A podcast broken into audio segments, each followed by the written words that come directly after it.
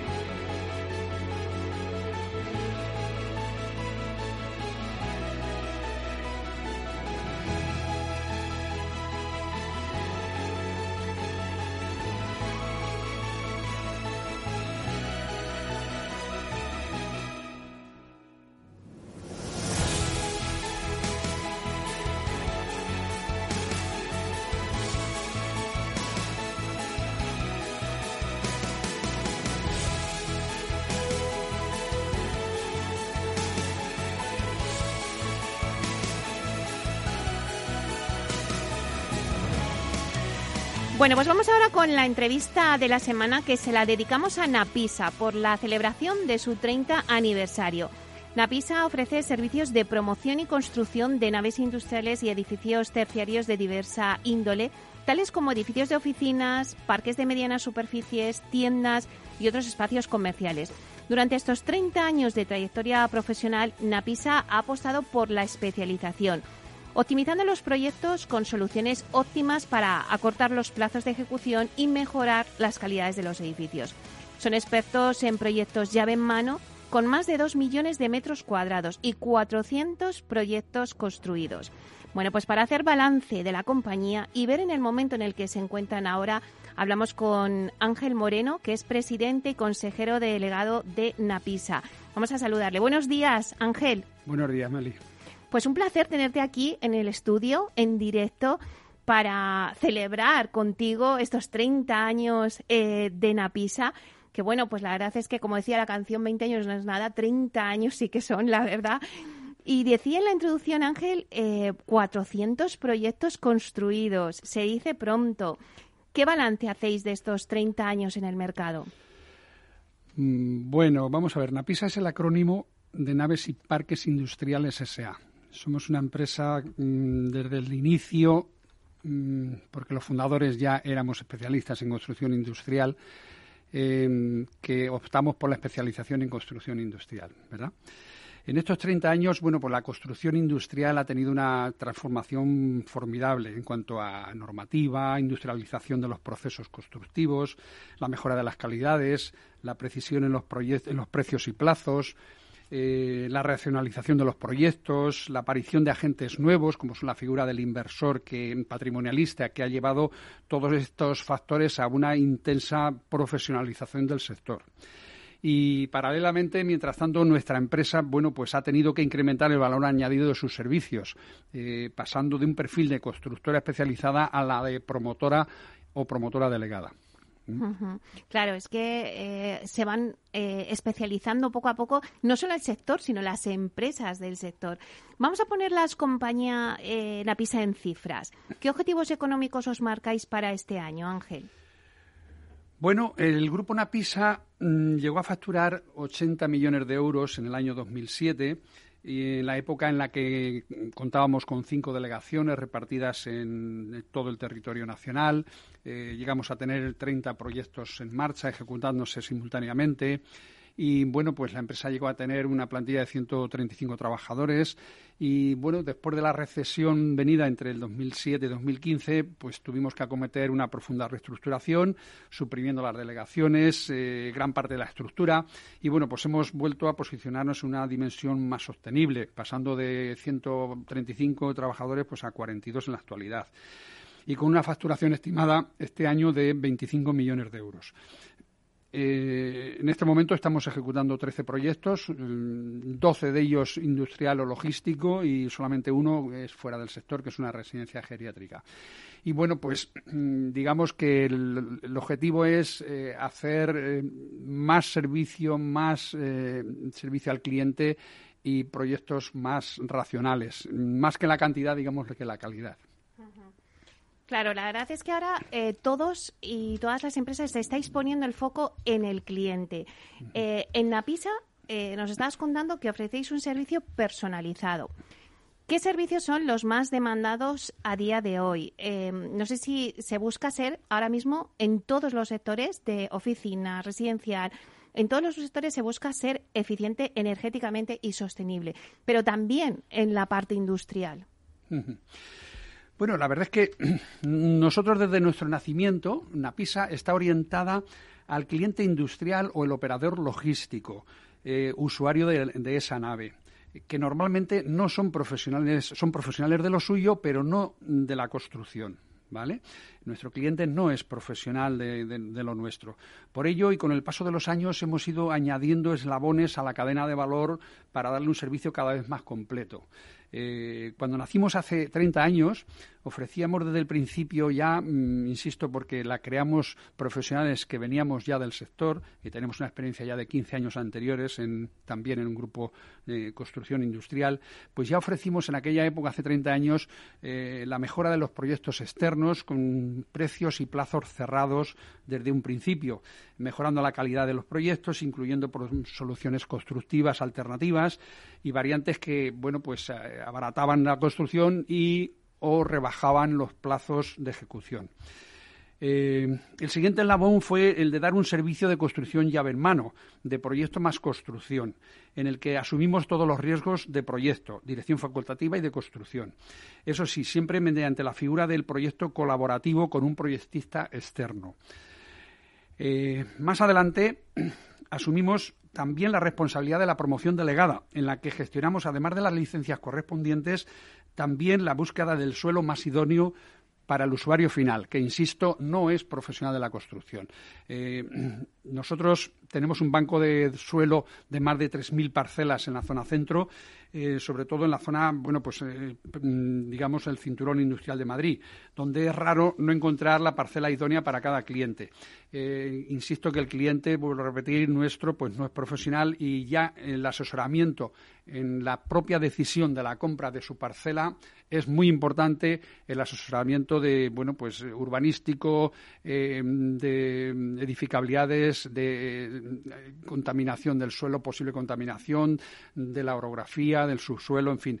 Eh, son datos que son muy importantes de cara a la propia inversión en la que nosotros ya apoyamos a nuestro cliente desde el principio, eh, y también últimamente pues hemos añadido la posibilidad de eh, que el, usuario final, el industrial o el operador logístico no invierta sus recursos en ladrillos y si quiere tener su instalación en régimen de alquiler, pues también se lo ofrecemos porque en definitiva mm, su profesionalidad es mejor que y sus recursos que lo dediquen a lo suyo, a su negocio, que no invertir en activos, ¿no? En activos inmobiliarios.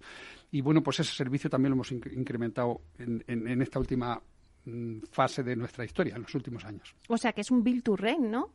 Sí, sí, sí, porque, insisto, eh, el empresario Mm, industrial medio español, pues como todo, se ha modernizado y cada vez está más optimizado los negocios y no tiene por qué ser propietario de su propia instalación. Para él es mucho mejor pues no inmovilizar eh, sus grandes recursos que se necesitan en parcela, en construcción y eso, y que lo dedique a su circulante, a lo que es más eh, operativo y lo que le va a sacar pues mucho mejor rendimiento, ¿no? Entonces la figura del, del promotor eh, constructor, promotor y al mismo tiempo inversor, pues es la que estamos potenciando para facilitar mucho más esa posibilidad de ampliar en el negocio que a veces no se puede porque los recursos son muy importantes para, para una instalación industrial. Y Ángel, en esta, en esta etapa eh, de promotor, constructor, inversor, ¿os dais cuenta que eh, el, cliente os demanda también esa sostenibilidad, esa eficiencia energética también en naves industriales? Que parece que decimos oficinas eh, eficientes, bueno, la vivienda eficiente, evidentemente, porque lo asociamos más, bueno, pues ahí vamos a vivir en nuestra casa, pues bueno, gran parte de, nuestra, de las horas de nuestro día, pero las naves industriales, pues también tienen que ser eficientes, ¿no? Totalmente. Y además, en los últimos años ha sido, bueno, desde, desde la recesión y la crisis anterior, ahora no tiene nada que ver una nave pre crisis a las naves logísticas de la actualidad. Los parámetros de, eficiencia energética, de seguimiento mm, informático y domótico de toda la mm, instalación, mm, de acabados que antes eran impensables, como soleras sin juntas, como sistemas de evacuación pluviales que son mucho más eficientes, eliminando las bajantes interiores. O sea, una sostenibilidad que es impensable. De hecho, yo creo que ahora mismo la fuerte demanda que hay para naves industriales modernas está motivada por dos cosas. Una por la fortaleza del comercio electrónico y otra por la reposición que muchos operadores quieren hacer de unas naves precrisis cambiarse a las nuevas naves por esa precisamente eficiencia y sostenibilidad que no tenían antes de la crisis. Claro, al hilo que me estás diciendo del comercio electrónico y el e-commerce, eh, el sector logístico industrial, pues siempre hemos dicho que ha sido caballo ganador tras la pandemia eh, del COVID. Eh, ha hecho que las empresas, pues lo que me estás contando, ¿no? Demanden naves industriales, pues mucho más tecnológicas, más sostenibles, más eficientes. ¿Cómo veis vosotros este sector? Pues efectivamente, de, la crisis yo creo que el sector eh, industrial ha salido mm, reforzado por muchos aspectos. ¿no? El comercio online en España todavía tiene muchísimo recorrido. Estamos a varios, mm, casi 10 puntos porcentuales por debajo de la media europea de los países más avanzados en este tema. ¿no? Eh, la crisis ha puesto en jaque también el concepto de, del, use and time, ¿no? de almacenes eh, casi nulos, lo que va a hacer crecer eh, bueno, pues los almacenes de stock, tanto de seguridad como para la fabricación de los propios eh, temas sanitarios, ¿no? siendo cada vez necesarios más almacenes. La deslocalización de gran parte de fabricaciones en países de mano de obra barata, pues eh, ha puesto a la vista el talón de Aquiles que, las sociedades desarrolladas tendrán que revisar esa dependencia energética exterior estratégica, perdón, una dependencia estratégica del exterior en la que se ha caído en los últimos años, ¿no? Necesitamos más industria nacional. Por otro lado, una nave industrial o logística se construye en un periodo de 8 o 10 meses, eh, la mitad que otros activos inmobiliarios en la que, bueno, pues además la inversión es también bastante más barata. El coste de ahora mismo de una nave industrial moderna pues eh, puede estar del orden de los 700 euros, incluido la influencia, digamos, la repercusión de metro de suelo, ¿no? Es eh, también eh, la calidad que se está ejecutando ahora mismo es en la última generación pues hacen también unas naves también bastante versátiles eh, el control de coste del tipo de construcción ahora mismo de este tipo de construcción es mucho mayor por varias razones la industrialización del proceso, la existencia de algunas empresas medianas altamente especializadas, como es la nuestra, como es Napisa, que aseguran un llave en mano a precio y plazos cerrados, ¿no? Eh, en fin, los muebles, los inmuebles last mile, que son cada vez más atractivos por el incremento del comercio electrónico, la logística de frío, que es otro subsector con alto potencial de crecimiento. Eh, el comercio electrónico en temas de alimentación ha crecido, está creciendo cada día, día a mm. día. Luego las eh, las rentabilidades eh, obtenidas en, instalaciones de este estilo pues son dos o tres puntos porcentuales más altas que en otros activos inmobiliarios, no digamos con respecto a los activos financieros, con lo cual es ahora mismo una opción muy atractiva por muchas razones para los inversores eh, en activos inmobiliarios, con lo cual yo creo que el sector pues está, ha salido muy reforzado por esta serie de razones después de la crisis. Bueno, pues ahí dejamos esas claves para el inversor en este sector que me han parecido muy interesantes las que has dado, Ángel. Eh, pero ¿qué proyectos eh, habéis realizado? Cuéntame de los que te sientas más orgullosos.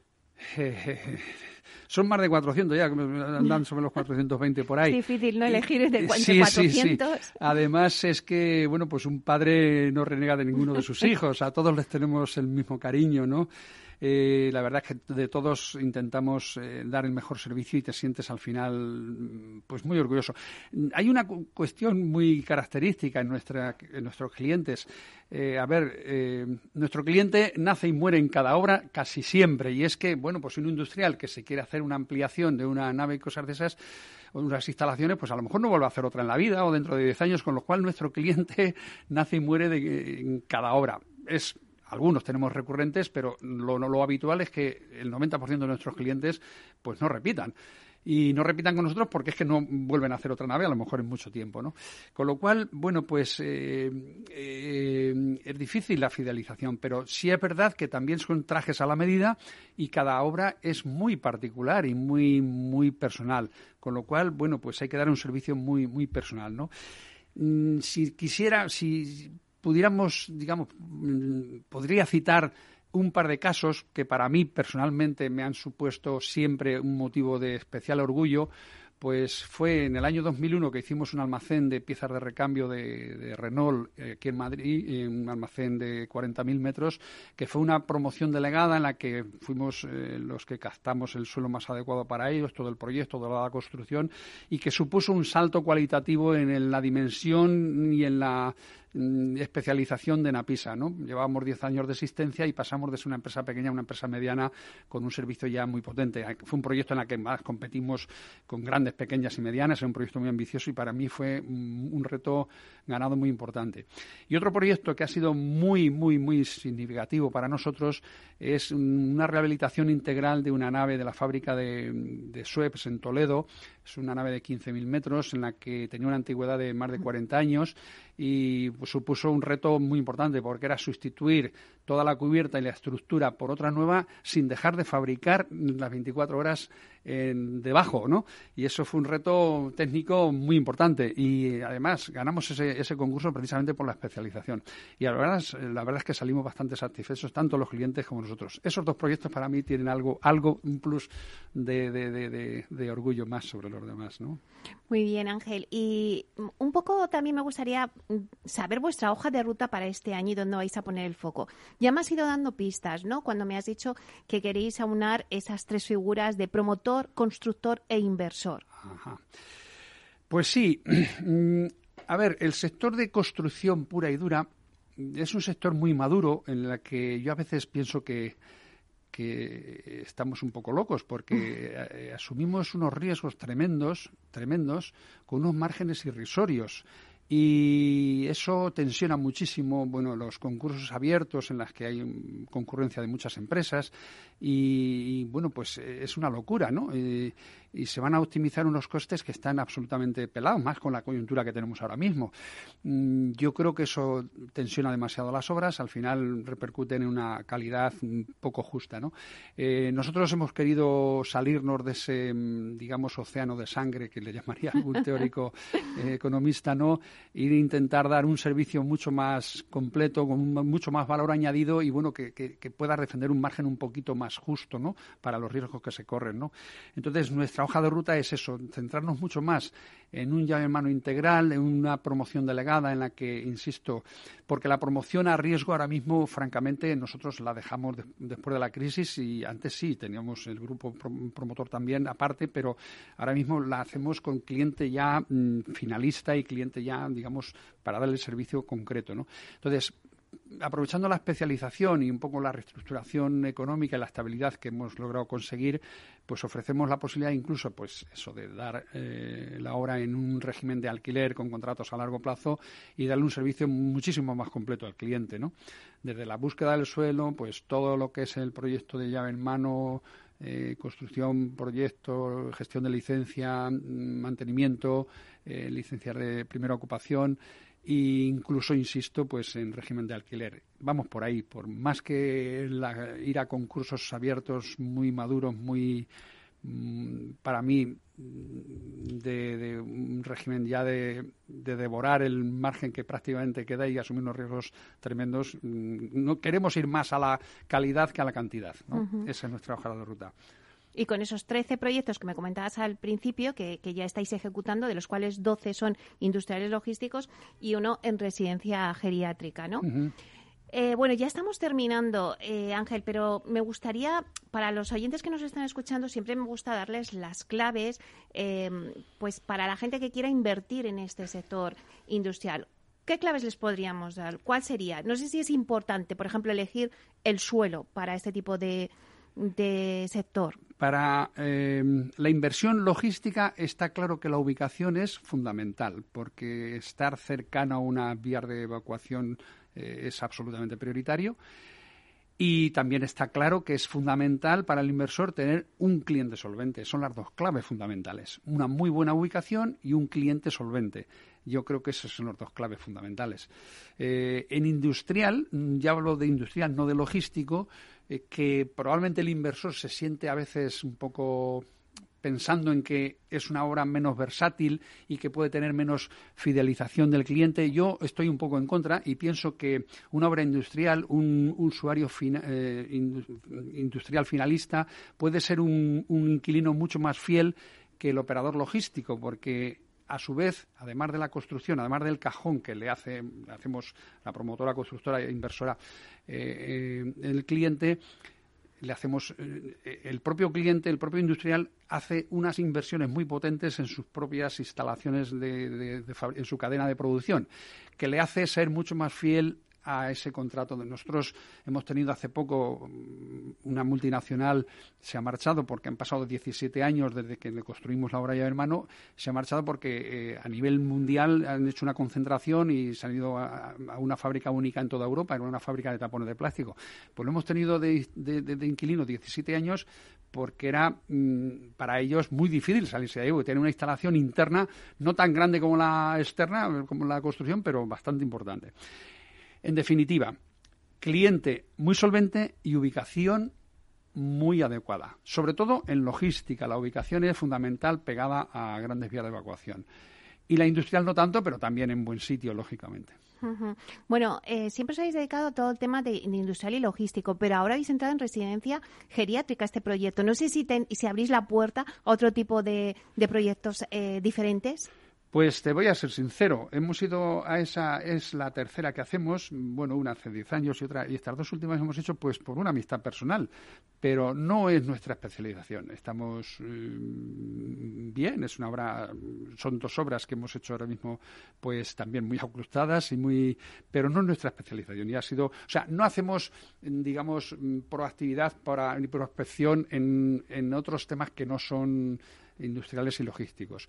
Igual que también geográficamente nos movemos más en la zona centro, no como antes que nos movíamos por todo el resto de España, no quiere decir que no hagamos eh, en cualquier punto de España, pero lo que no hacemos es prospección comercial de búsqueda. No, no, cabe duda de que algún cliente que, que, tenemos, por ejemplo, pues hace poco a Merlin le hicimos una instalación en Sevilla, una instalación logística, estamos preparados para hacer en cualquier punto de España, porque además la construcción industrial es muy de mucha prefabricación y se puede llevar el 80% de la, de la producción, se puede hacer con ámbito nacional sin ningún problema, ¿no? Pero insisto, la prospección la hacemos en la zona centro y en el sector industrial y logístico. O sea que estas obras de geriátrica son un poco anecdóticas. Bueno, Ángel, ha sido un placer. La verdad es que hemos hecho ese recorrido por esos 30 años, pero eh, esperamos otros 30 años más de Napisa y que vengas y que nos lo cuentes poco a poco en estos años. Muchísimas gracias, Ángel Moreno, presidente y consejero delegado de Napisa, por estar aquí con nosotros en Inversión Inmobiliaria. Muchísimas gracias, Meli, por tu invitación. Un placer. Gracias, igualmente. Hasta pronto.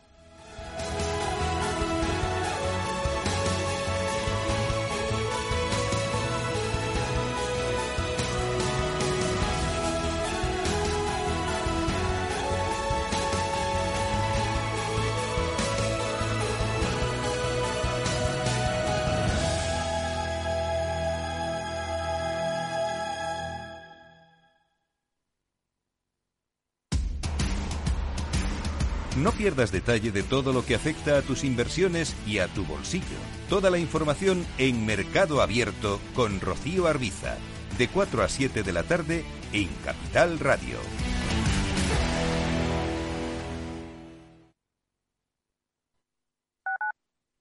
Tu radio en Madrid 105.7, Capital Radio. Memorízalo en tu coche. Gráficas Naciones. Más de 50 años de experiencia en el sector de las artes gráficas. Apostamos por la última tecnología tanto en impresión offset como en digital y gran formato. Realizamos todo tipo de impresión. Tarjetas de visita, folletos, libros, vinilos, decoración y montaje de stands. Más información en el 91 629 2145 o en gráficasnaciones.es. Si quieres entender mejor todo lo que rodea nuestro sector alimentario, tienes una cita en La Trilla. Un gran equipo de especialistas te acercará a la actualidad económica y política desde el campo hasta la mesa Conocerás sus principales innovaciones sin olvidar las producciones más tradicionales. Los sábados de 8 a 9 de la mañana con Juan Quintana, La Trilla de Capital Radio.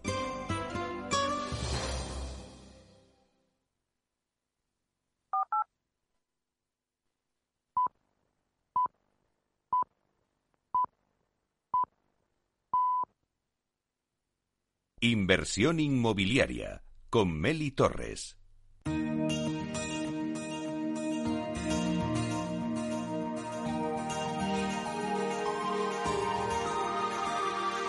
En nuestra sección La Vía Sostenible con Vía Ágora, os contamos la transformación de la vivienda del futuro enfocada en una construcción sostenible como pilar principal. Hoy en nuestra sección La Vía Sostenible hablamos sobre el cálculo estructural con madera y lo hacemos con Alejandra Mayavia, que es consultora de estructuras en Vía Agora. Vamos a darle la bienvenida.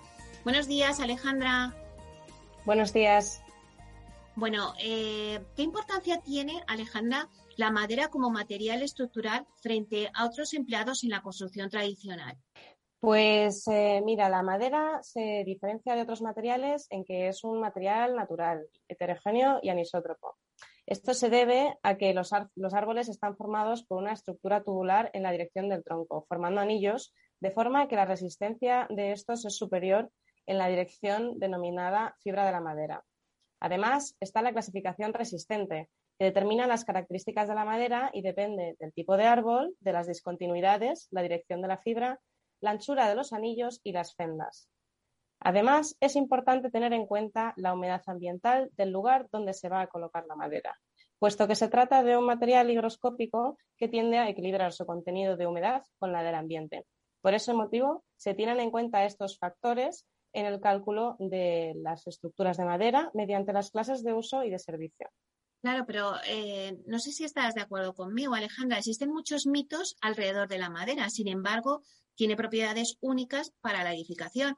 Cuéntanos un poquito alguna de estas propiedades. Pues efectivamente, una de ellas es, por ejemplo, la durabilidad de la madera. Al final, el diseño estructural y constructivo correcto evita la degradación de las estructuras, independientemente del material. Problemas de humedad o de corrosión que tienen el acero, por ejemplo, también son problemas tanto para la madera como para el hormigón. Otro gran mito es el comportamiento de las estructuras de madera frente al fuego. La madera estructural tiene una baja reactividad al fuego y una alta resistencia comparado con otras estructuras como las de acero, puesto que la madera se carboniza en su exterior de la sección protegiendo el interior. Además, es un material que es aislante térmicamente y estas dos cualidades le proporcionan una estabilidad estructural superior a la de otros materiales. Además, tiene un comportamiento excelente frente a cargas dinámicas, como por ejemplo las cargas de viento. ¿Y qué similitudes guarda la madera con respecto a otros materiales estructurales? Pues eh, al final eh, tiene las mismas dificultades que otros materiales estructurales. A la estructura hay que protegerla de la intemperie, de la humedad, del contacto con sales minerales, agentes químicos y al final la estructura de madera le pasa pues como al acero y al hormigón. Es importante protegerla para que no se degrade eh, demasiado temprano. No hay que olvidar que existen árboles millonarios en la naturaleza y, por tanto, la durabilidad depende mucho del diseño. Por otro lado, el diseño de las uniones es igualmente importante en estructuras de madera como lo es en las estructuras de acero. Otra similitud es el fenómeno de fluencia, que es una ligera deformación que sucede durante el paso del tiempo y que le ocurre tanto a la madera como al hormigón. Por último, las estructuras, especialmente en edificación residencial, están diseñadas para estar ocultas y protegidas de la intemperie o del fuego, independientemente de si se trata de acero, de hormigón o de madera. Claro, eh, nos has contado las similitudes, pero si hablamos de diferencias. Pues las diferencias es principalmente que es un material sostenible, que crece de forma natural y que la gestión sostenible de los bosques garantiza no solo la calidad de la madera, sino la disponibilidad de la misma. También es un material con una alta ductilidad, esto le proporciona la capacidad de deformarse elásticamente sin romperse bajo cargas excesivas. Para imaginarnos eh, la comparativa, sería como un árbol que se deforma en un vendaval para no romperse. Además, como ya hemos comentado anteriormente, tiene una excelente resistencia frente al fuego. Tiene también unas propiedades mecánicas muy similares con otros materiales, pero con una densidad y un peso inferior. Y por último, las tolerancias en la ejecución de estructuras de madera son mucho menores que con estructuras de otros materiales. Cuéntanos, Alejandra, cómo ha evolucionado la madera en los últimos tiempos. Pues mira, gracias a la revolución industrial y a la investigación, así como a la armonización de la regulación europea, actualmente hay muchos tipos de productos empleados para estructuras de madera, aparte de la conocida madera maciza serrada de toda la vida, denominados productos derivados de la madera. Por ejemplo, la madera laminada encolada, los tableros de madera o, la madera contralaminada. Estos productos permiten ir más allá en la construcción con madera de las limitaciones dimensionales de la madera serrada. Los avances en la regulación facilitan el empleo de estos productos, aunque aún falta mucho trabajo por hacer. Bueno, en el grupo Viagora sois unos firmes defensores de la industrialización y habéis realizado una importante apuesta por los sistemas constructivos de madera. ¿Qué ventajas tienen? Pues en primer lugar, como comentaba antes, es un material natural, renovable y regional que está disponible en nuestros bosques españoles, lo cual reduce la huella de carbono de nuestros sistemas. Además, es un material muy mecanizable y facilita mucho su preparación en fábrica para su posterior montaje in situ. Por otro lado, la ejecución de estructuras de madera se realiza en seco. Estas se pueden poner en carga instantáneamente sin necesidad de esperar el tiempo de fraguado, como sería el caso del hormigón. Por último, es un material muy versátil y amoldable a las necesidades estructurales, más aún hoy en día gracias al avance en el desarrollo de herrajes y elementos de unión metálicos que ha permitido ampliar las posibilidades de unión de las piezas de madera. Es un material que al final tiene unas propiedades excelentes que dan confort a sus, a sus usuarios, aún estando ocultas. Bueno, pues muchísimas gracias, Alejandra. Hemos aprendido muchísimas cosas hoy sobre eh, la madera, así que gracias por estar aquí. Muchas gracias a vosotros por invitarme.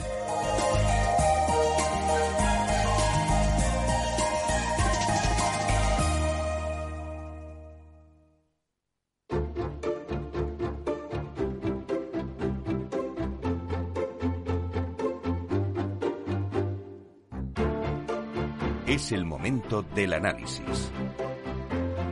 Bueno, pues empezamos el programa en las noticias con Francisco Iñareta eh, hablando de la actualidad, un poco pues de la guerra, ¿no? De lo que eh, está afectando la guerra Ucrania-Rusia en el sector inmobiliario. Y vamos a seguir ahora con un análisis que nos hace Julián Salcedo, presidente en Foro de Economistas Inmobiliarios, para ver cómo está afectando eh, la guerra al sector inmobiliario. Vamos a darle la bienvenida. Buenos días, Julián. Buenos días, Meli. Muchas gracias por invitarme.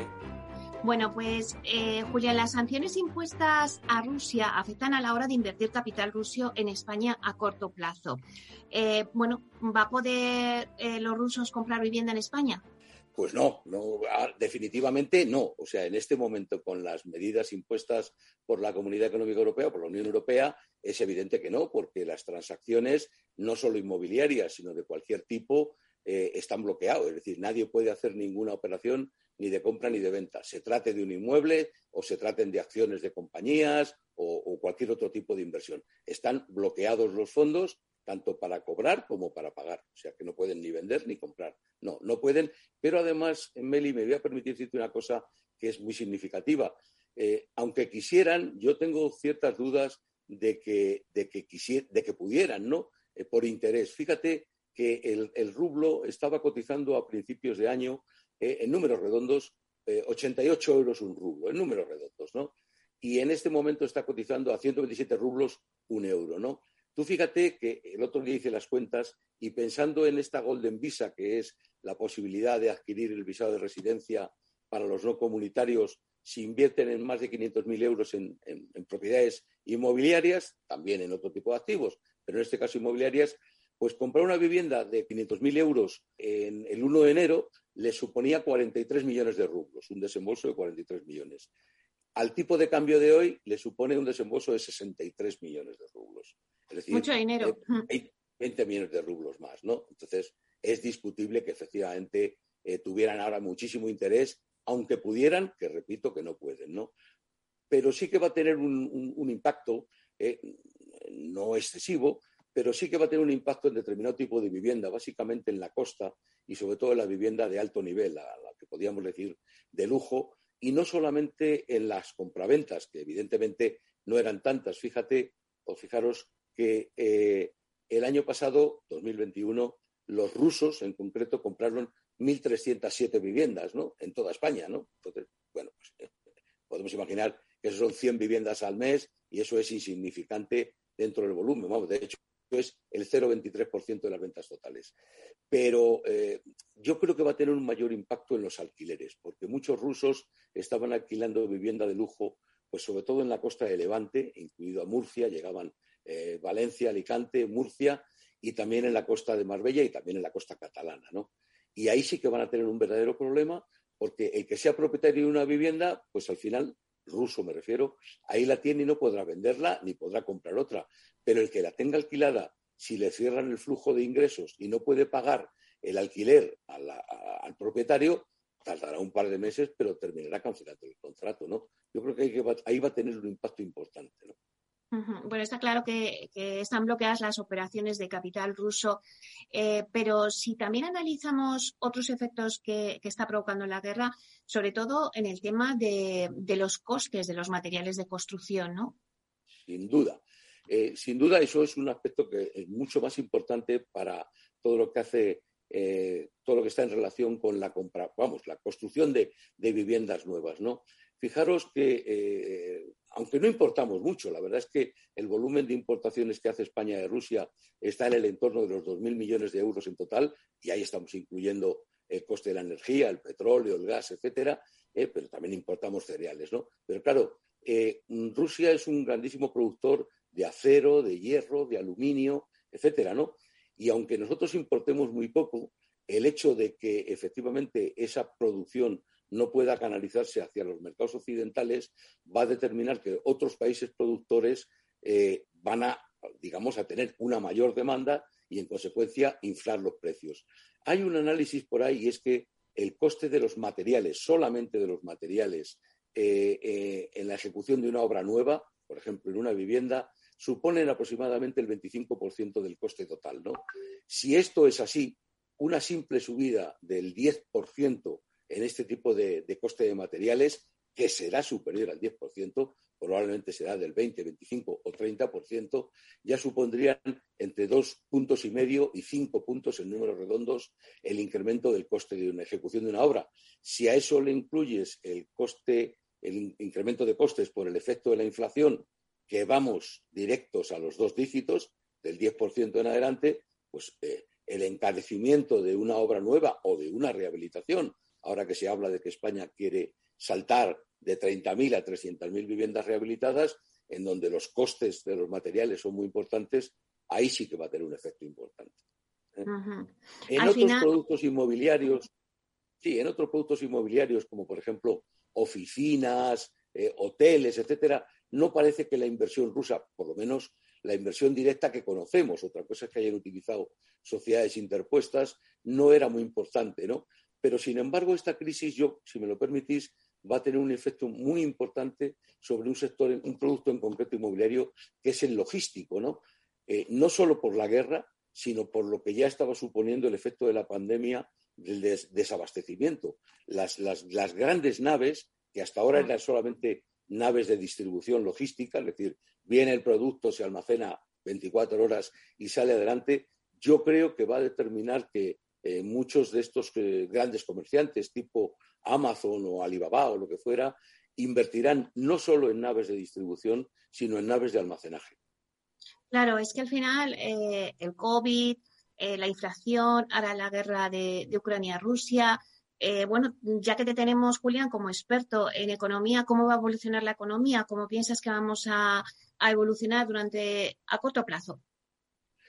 Bueno, a, corto plazo yo creo que los efectos son y van a ser desastrosos, ¿no? Eh, eh, fíjate que si ya España está, cerró febrero en el 7,4% de inflación, pero es que la Unión Europea está aproximadamente en unos niveles similares, el 5 y pico por ciento, tasas que no se habían visto nunca, o Estados Unidos, que está también en niveles cercanos al 8%, eh, mm, todo este efecto, todo este impacto de desabastecimiento, de encarecimiento de la energía, etcétera, va a hacer que se dispare la inflación por lo menos dos, tres o cuatro puntos, ¿no? Eh, claro, esto nos lleva directamente a tasas por encima del 10% que hacía más de 40 años que no veíamos, ¿no? Y claro, va a tener un doble efecto, en este caso negativos, ¿no? Eh, incremento de costes, incremento de la inflación y, por otro lado, también el efecto eh, sobre el crecimiento. El crecimiento se va a ver mucho más reducido, ¿no? Si España hablaba de que íbamos a crecer este año el 6 y pico, quizá con, una revisión pues por algo por encima del 5%, en este momento pues nos podríamos dar por contento si llegamos al 4 y yo creo que cerraremos el año con tasas muy probablemente, sobre todo si la guerra se prolonga eh, como parece, no días ni semanas, sino meses, ¿no? Cuando no años, ¿no? Entonces, yo creo que, que esto determinará que el PIB nuestro y el de Europa en general se va a resentir y eso se llama estanflación, es decir, estancamiento. Dice, ¿estancamiento no? Bueno, claro, hombre, crecer un 3, un 4% no es estancamiento. ¿eh? Estancamiento sería no crecer o, decrecer. Pero claro, si lo comparas con la inflación, crezca un 4 o un 5 y la inflación es el 10, el efecto combinado es como si hubieras decrecido un 5%, ¿no? Entonces, va a tener efectos sobre el empleo, ¿eh? sobre el consumo. El consumo ya se está viendo, eh, se está viendo afectado y efectivamente la prueba está en los centros comerciales que están ya diciendo que su nivel de ventas ha bajado significativamente. Bueno, pues vamos a ver cómo, cómo, seguimos. Nos lo irás contando y te tendremos en otras conexiones para ver cómo va evolucionando el sector y la economía. Muchísimas gracias, Julián Salcedo, presidente en Foro de Economistas Inmobiliarios. Un placer. A ti y a Capital Radio. Muchas gracias, Meli. Hasta pronto. Inversión inmobiliaria con Meli Torres.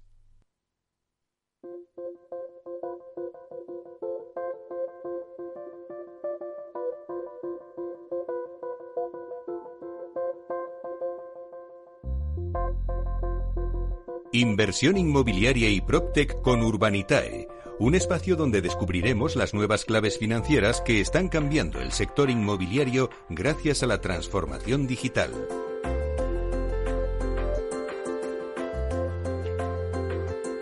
Hoy en nuestro espacio Inversión Inmobiliaria de la mano de Urbanita y vamos a profundizar en las claves financieras que nos ofrece el mercado de la inversión inmobiliaria. Y lo hacemos con José María Gómez Acebo, director de clientes institucionales en Urbanitae. Buenos días, José María. Buenos días, Meli. Bueno, José María, es inevitable eh, arrancar hoy el programa eh, sin hacer mención al desolador escenario debido al conflicto entre Rusia y Ucrania. La verdad es que es una terrible realidad que hace que el mercado inmobiliario español se encuentre en un momento de muchas preguntas y pocas respuestas. acabamos ahora mismo de escuchar un poco el análisis que nos hacía Julián Salcero, pero eh, José María, cuéntanos tú, ¿en qué medida puede afectar esta terrible situación a la inversión en este caso? Pues coincido un poco con Julián, básicamente su diagnóstico, es decir, vamos a ver un impacto directo limitado, en el sentido de que bueno, hay eh, un volumen de inversión directa rusa relativamente pequeña, o sea, lo, decía antes el, anterior, eh, interlocutor, solo en 2021 se compraron 1.300 casas. Eh, es decir, eh, de las 61.000 viviendas compradas por extranjeros en este, el año pasado, los rusos solo eran el 2,1%, ¿no? Y los ucranianos todavía menos, 700 propiedades en todo 2001.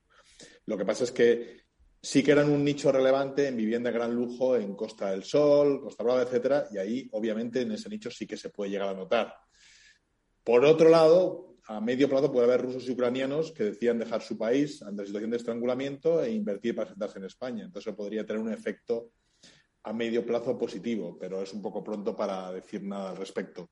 Porque lo que es a nivel institucional, la inversión inmobiliaria proveniente de Rusia se paralizó ya de forma radical cuando se devaluó el rublo hace varios años. No, tendrá en, ese sentido ningún efecto relevante y además, eh, yo he, hablado con algunos eh, asesores de inversores de esa zona, de esa región de Rusia, y dice que puestos a buscar refugio para sus ahorros, ven destinos como los Emiratos Árabes que les resultan menos hostiles y que probablemente se dirijan más hacia allí que hacia España.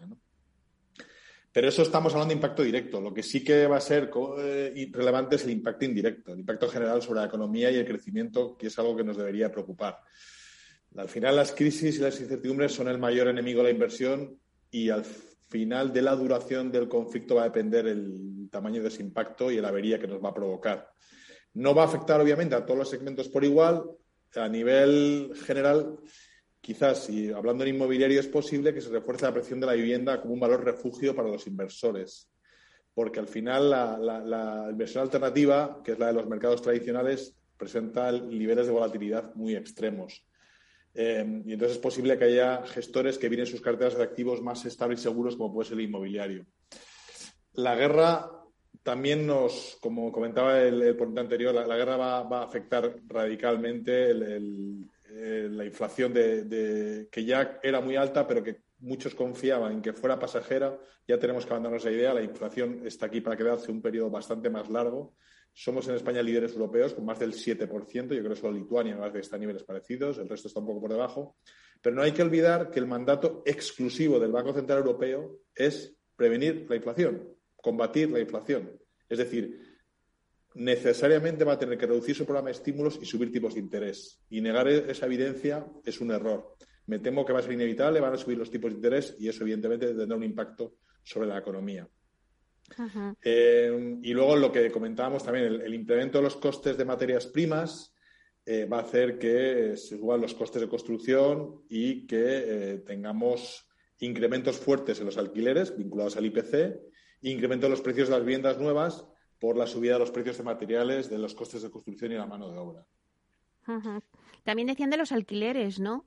Claro, los alquileres están vinculados sistemáticamente al IPC. Si tenemos un IPC del 10%, quiere decir que la subida de alquiler por contrato y ah. automática a los 12 meses de haber firmado se te va a subir un 10%. Y eso es una verdadera barbaridad. Y eso es difícil que se pueda evitar porque es que es, es, forma parte del contrato de alquiler de la mayor parte de los alquileres que se firman en España en este momento. Esas son las consecuencias que, nos está trayendo la guerra. Pero si vamos más concretamente a Urbanitae, eh, ¿cómo puede afectar eh, pues esta guerra a la confianza de los pequeños y medianos inversores? ¿Lo estáis notando o qué estáis viendo en el mercado? Bueno, es un poco pronto para decirlo porque al final la guerra eh, aún lleva 15 días desatada. Muchos pensaban que no se iba a producir, que Putin iba. Y la verdad estamos todavía un poco eh, eh, estupefactos de que en el siglo XXI estemos viendo estas imágenes que estamos viendo. ¿no? Y en ese sentido, aunque el miedo es libre y habrá inversores que, como ocurrió a principios de la pandemia, se muestren más reacios a invertir, habrá otros que seguirán apostando por nuestros procesos de análisis y entiendan que en un momento de fuerte presión inflacionaria la forma de mantener el valor de sus ahorros es invertirlo en operaciones seguras y que permitan batir en términos de retorno al menos la inflación. Es decir, obtener retornos del 7% anual, no hay muchos activos, muchos productos de inversión que te lo puedan ofrecer como sí que está siendo capaz de hacer Urbanitae. Ten en cuenta que nuestros procesos de evaluación de proyectos tienen siempre en cuenta el contexto del mercado para minimizar incertidumbres.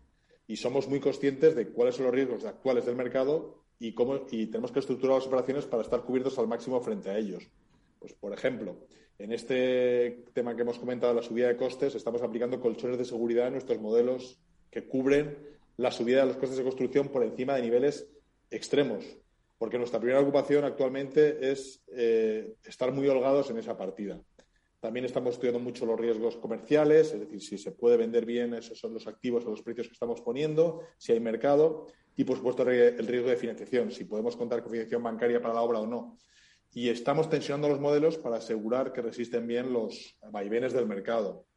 En cada momento, cada momento, cada crisis tiene sus riesgos e incertidumbres. Y precisamente en situaciones de mercado tensionado surgen oportunidades muy buenas, porque entre otras cosas se reduce la presión inversora y por tanto hay menos competencia y se pueden conseguir mejores retornos.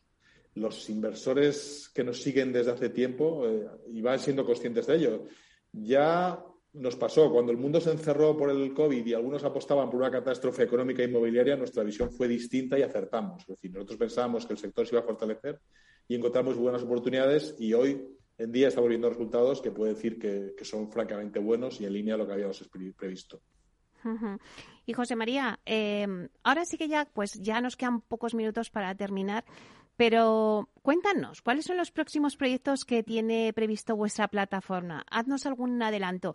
Ya el otro día nos contó Diego, bueno, que es el de Santa Untersia, que es el que ya me, avanzabas pues bueno, pues que se acabó en un ticket, eh, eh, en una, no sé si fue minutos o, horas, pero vamos, rapidísimamente, ¿no? En minutos. Cuéntanos un poquito cómo, cuáles son los próximos proyectos que tenéis previstos. Pues mira, tenemos bastantes cosas en cartera. Estamos, eh, la verdad, estos procesos de análisis incluso a veces se nos están dilatando porque estamos siendo extremadamente rigurosos.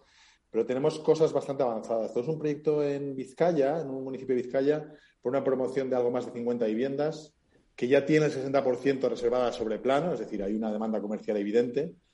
Y además, como estamos comprando suelo muy bien, debajo de la mitad de la hora de tasación, los retornos que podemos conseguir serán muy atractivos. Hay otro segundo proyecto en el horno, que es una promoción de LOFS en San Sebastián de los Reyes. También en este caso, el plan de negocio lo hemos hecho con un volumen de ventas, con un precio de ventas, perdón, que es hasta un 30% inferior a transacciones que hemos visto en la zona, con lo cual vamos muy holgados también para no equivocarnos a la hora de calcular el retorno. Insisto, tensionamos mucho los modelos para ver si se comportan en escenarios pesimistas o desfavorables y son esos escenarios precisamente los que le prestamos a los inversores para, en todo caso, sorprenderles hacia arriba. ¿no? Hmm. Y recuerda que nuestros proyectos de equity, que, en este caso los dos son proyectos de equity, de plusvalías, estamos estimando rentabilidades en el rango de entre el 12 18% anual y plazos entre 18 y 32 meses, más o menos. Bueno, pues la verdad es que tenéis muchos proyectos ahí eh, a la vista. Creo que poco a poco los iremos contando para que eh, los inversores que nos estén escuchando pues tengan la oportunidad de, eh, invertir en vuestros proyectos de crowdfunding. Así que muchísimas gracias, José María. Gracias a ti, Meli. Un placer. José María Gómez Acebo, director de clientes institucionales de Urbanitae.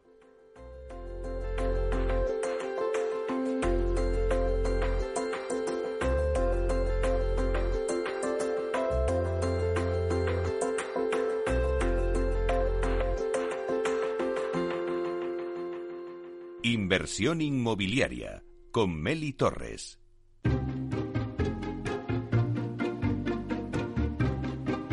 Bueno, pues después de hacer un repaso a la actualidad y ver cómo la guerra puede afectar al sector inmobiliario, pues en breve, después del informativo, nos vamos a ir al mundo digital. Vamos a salir de nuestro mundo real y nos vamos al metaverso.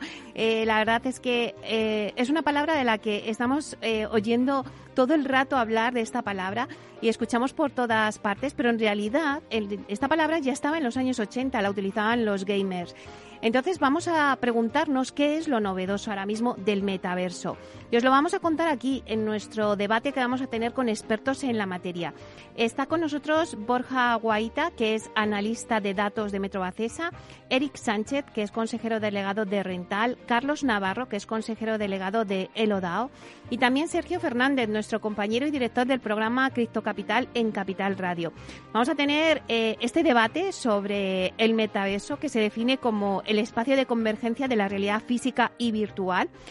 Vamos a preguntarnos muchas cosas, no solamente qué es lo novedoso de ahora del metaverso, sino también eh, cómo se está empezando a aplicar en temas empresariales. También nos vamos a, preguntar, bueno, pues, eh, bueno, me dicen que ya vamos a empezar, así que dentro de nada estoy con vosotros.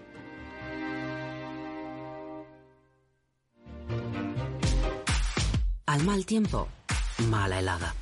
El cambio climático lo ha cambiado todo y los riesgos son más y más imprevistos, como las lluvias, las heladas o el pedrisco. Por eso necesitas un buen seguro agrario que garantice tu tranquilidad. Y ahora es el momento de contratar tu seguro de uva de vino. Agroseguro. Trabaja sobre seguro. Escuchas Capital Radio, Madrid 105.7, la radio de los líderes. En Santander Private Banking sabemos que ser un número uno conlleva la responsabilidad de conseguir unos resultados únicos. Por eso, como hace Rafa Nadal en cada punto, trabajamos con un modelo de asesoramiento especializado buscando la excelencia para nuestros clientes, lo que nos ha llevado un año más a ser reconocidos como la mejor banca privada de España por la prestigiosa revista Euromoney. Santander Private Banking y Rafa Nadal, el compromiso de ser un número uno.